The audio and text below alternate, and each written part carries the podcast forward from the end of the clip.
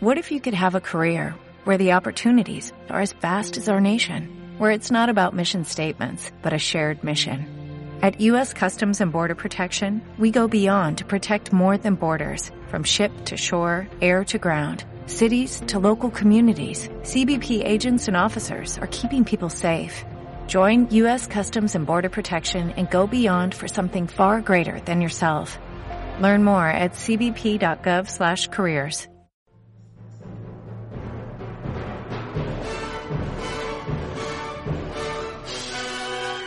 LR1 Radio El Mundo de Buenos Aires, con sus ondas cortas LRX, LRX1, en las bandas de 19, 25 y 49 metros, y su cadena de emisoras, presenta Radioteatro Estelar, interpretado por la compañía Arte y Parte, con las voces de las primeras figuras Lilia Fernández, Silvia Manucci, Oscar Graciano, Luis Manucci y quien les habla, Mauricio Vallese.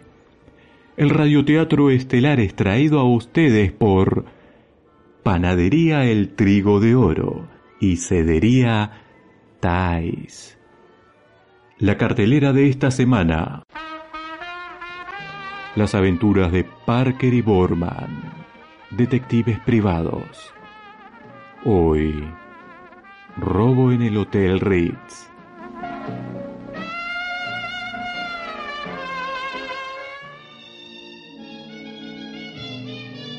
Parker y Borman, detectives privados. Mientras los detectives salían a hacer su recorrido, los mozos preparaban la mesa en cuestión, que estaba en un apartado rincón del salón elevada y cerrada por una discreta cortina de wall que iba del techo hasta centímetros del piso, lo que le daba privacidad al lugar pero permitiendo tener una perfecta visual de todo el salón, algo indispensable para los guardaespaldas del señor Ichicone. Después de la infructuosa búsqueda, los detectives finalmente se sentaron allí.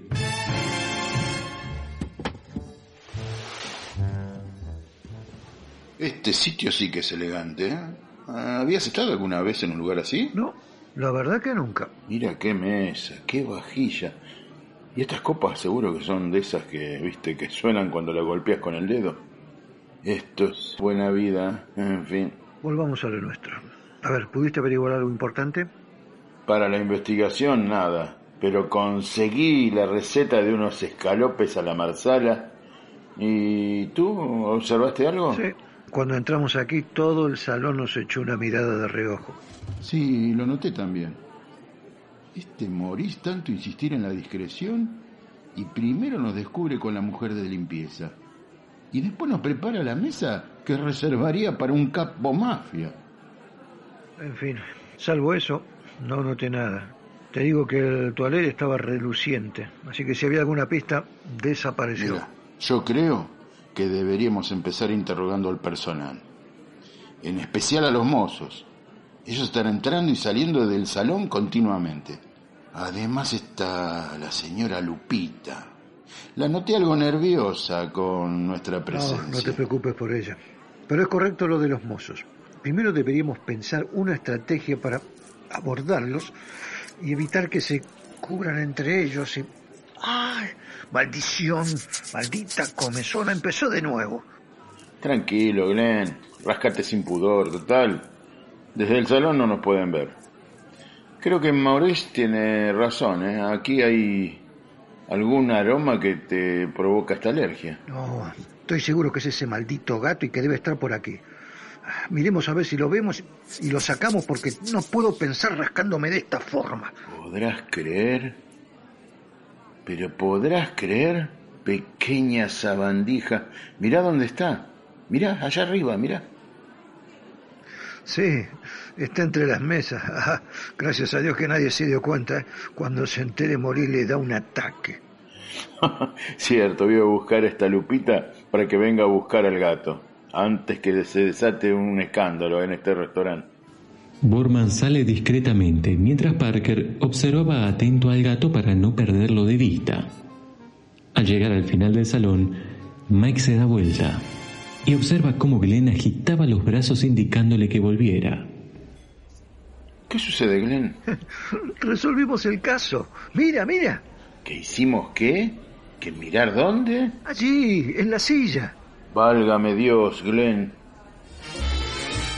Ubicado en una silla donde colgaba un abrigo, se veía al gato que luego de husmear en el interior de uno de los bolsillos, saltaba al piso con un objeto brillante en la boca. Y así salía presuroso del salón ante la mirada atónita de los detectives. Vamos, Mike, busquemos a Maurice. Mon Dieu, encontraron al ladrón. Llama, llama a Lupita, urgente, urgente. Sí, señores. ¿Me buscaban? ¿Y dónde está su gato? Duerme aquí al lado, en el desván, donde guardamos los artículos de limpieza en una cajita que le armé. Eh, acompáñame, señora. Y tú, Maurice, también. Parker, mejor, mejor quédate. Eh, me, me pone muy nervioso que te veo rascar así. Allí, en el cajón y ante la mirada de sorpresa de Maurice, se encontraban el brazalete y un dije de brillantes. He aquí la evidencia. El brazalete que se perdió y el dije que vimos sacar del sacón. A ver, ¿tiene algo más en la boca? ¡Una laucha! ¡Oh! Maurice, este es tu día de suerte. Te resolvimos los dos problemas. Ni te vamos a hacer el precio de uno. Ay, señor, señor, yo no sabía nada. Ay, Virgen Santa, ¿qué has hecho, Michón? ¿Qué has hecho? Mon Dieu, ¿qué hago? No sé qué decir. Lupita siempre se comportó. Ay, señor, yo le juro que no sabía nada, le juro por la Virgencita de Guadalupe. Mira, Maurice, nuestro trabajo terminó acá. De ahora en más el asunto de la policía y del juez determinar si ese gato hizo una travesura o lo entrenaron para que lo hiciera. Pero para eso, primero tú decides si vas a presentarle cargos. Tienes razón, consultaré con la dueña. Merci, Parker, especialmente por la discreción. Ah, Pero todavía no me dijeron cuánto le debemos. Oh, ¿por qué tanto apuro, Maurice? Bueno, pero mira, nosotros cobramos los gastos del viaje, las horas empeñadas. eh, también ten en cuenta que estuvimos los dos con este caso. Además fue un trabajo que nos pediste urgente. Eso es otra tarifa. Eh, no sé si mi socio quiere agregar algo. No, cierra tú los números. Bueno, ¿qué podríamos cobrarte, Maurice? Mira, mejor. ¿No te parece que nos prepares la mesa? ¿Nos dejas la carta? Que los viernes a mí no me gusta tocar el dinero. Por supuesto, mis amigos. Hoy serán invitados de la casa. Ale, ale, yo mismo los atenderé. Así nuestros amigos satisfechos ordenaron sin pudor los platos más caros hasta que al momento de elegir el vino, Les recomiendo este vino para acompañar la langosta. Acércame la copa, Borgman.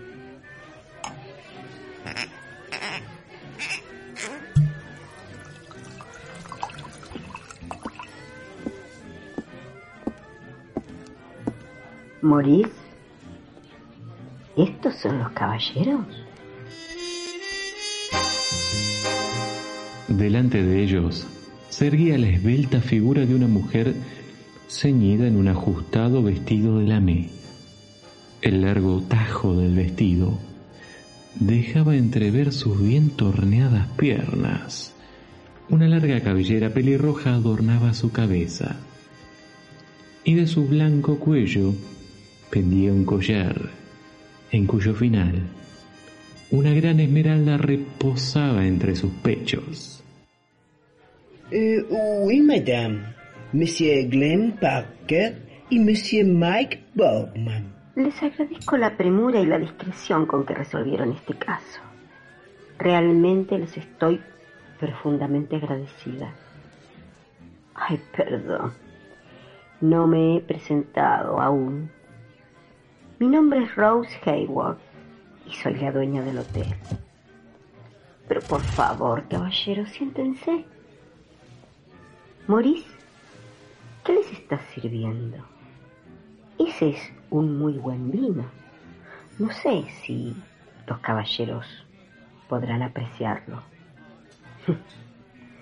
Seguramente ustedes están acostumbrados a sabores un poco más rústicos. La forma altanera con que hablaba la mujer hizo que algo resonara en Parker. Esa imagen de diosa inalcanzable para los simples mortales lo hizo reaccionar como quien toma el guante de quien lo desafía a un duelo. Precisamente, le estaba por decir a Maurice que para la langosta iría mejor un champán, más precisamente un Chateau Lafitte cosecha del 36. ¿Sabían? La del 36 fue una cosecha de gran calidad pero poco volumen. Disculpen, lo tienen en su bodega, ¿no? Me sorprende, señor Parker, pero me gustan los hombres decididos. La verdad, no pensé que tuviera tanta clase. Maurice, tráeles a los caballeros lo que acaban de pedir. Oui, madame. Tendría que haberles pagado en efectivo. Las miradas de la señora y de Parker se cruzaron desafiantes ante los atentos ojos de Borman. Aquí está el número de mi suite, caballeros. Los espero a los dos. Después de la cena, claro. Allí hablaremos más en privado. Bon appetit.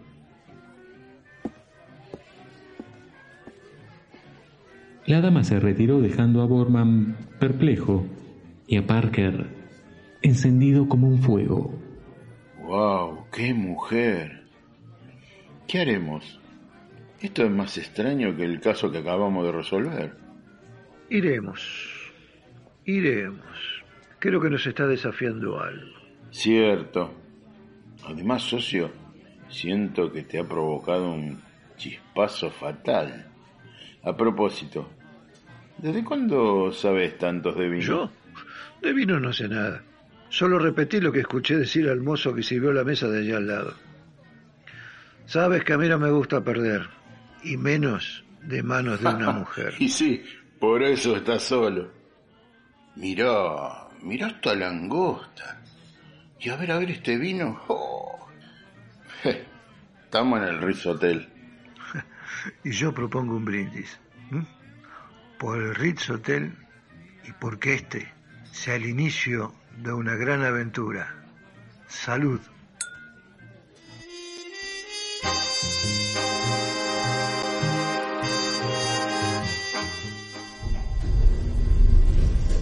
Cuando las puertas del ascensor se abrieron, los detectives entraron en un pequeño hall.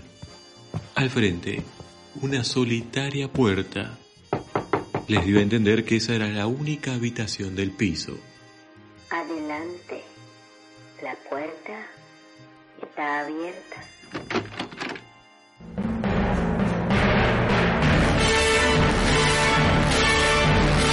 El radioteatro estelar fue traído a ustedes por Almacén Las Torres y Foto Florencia.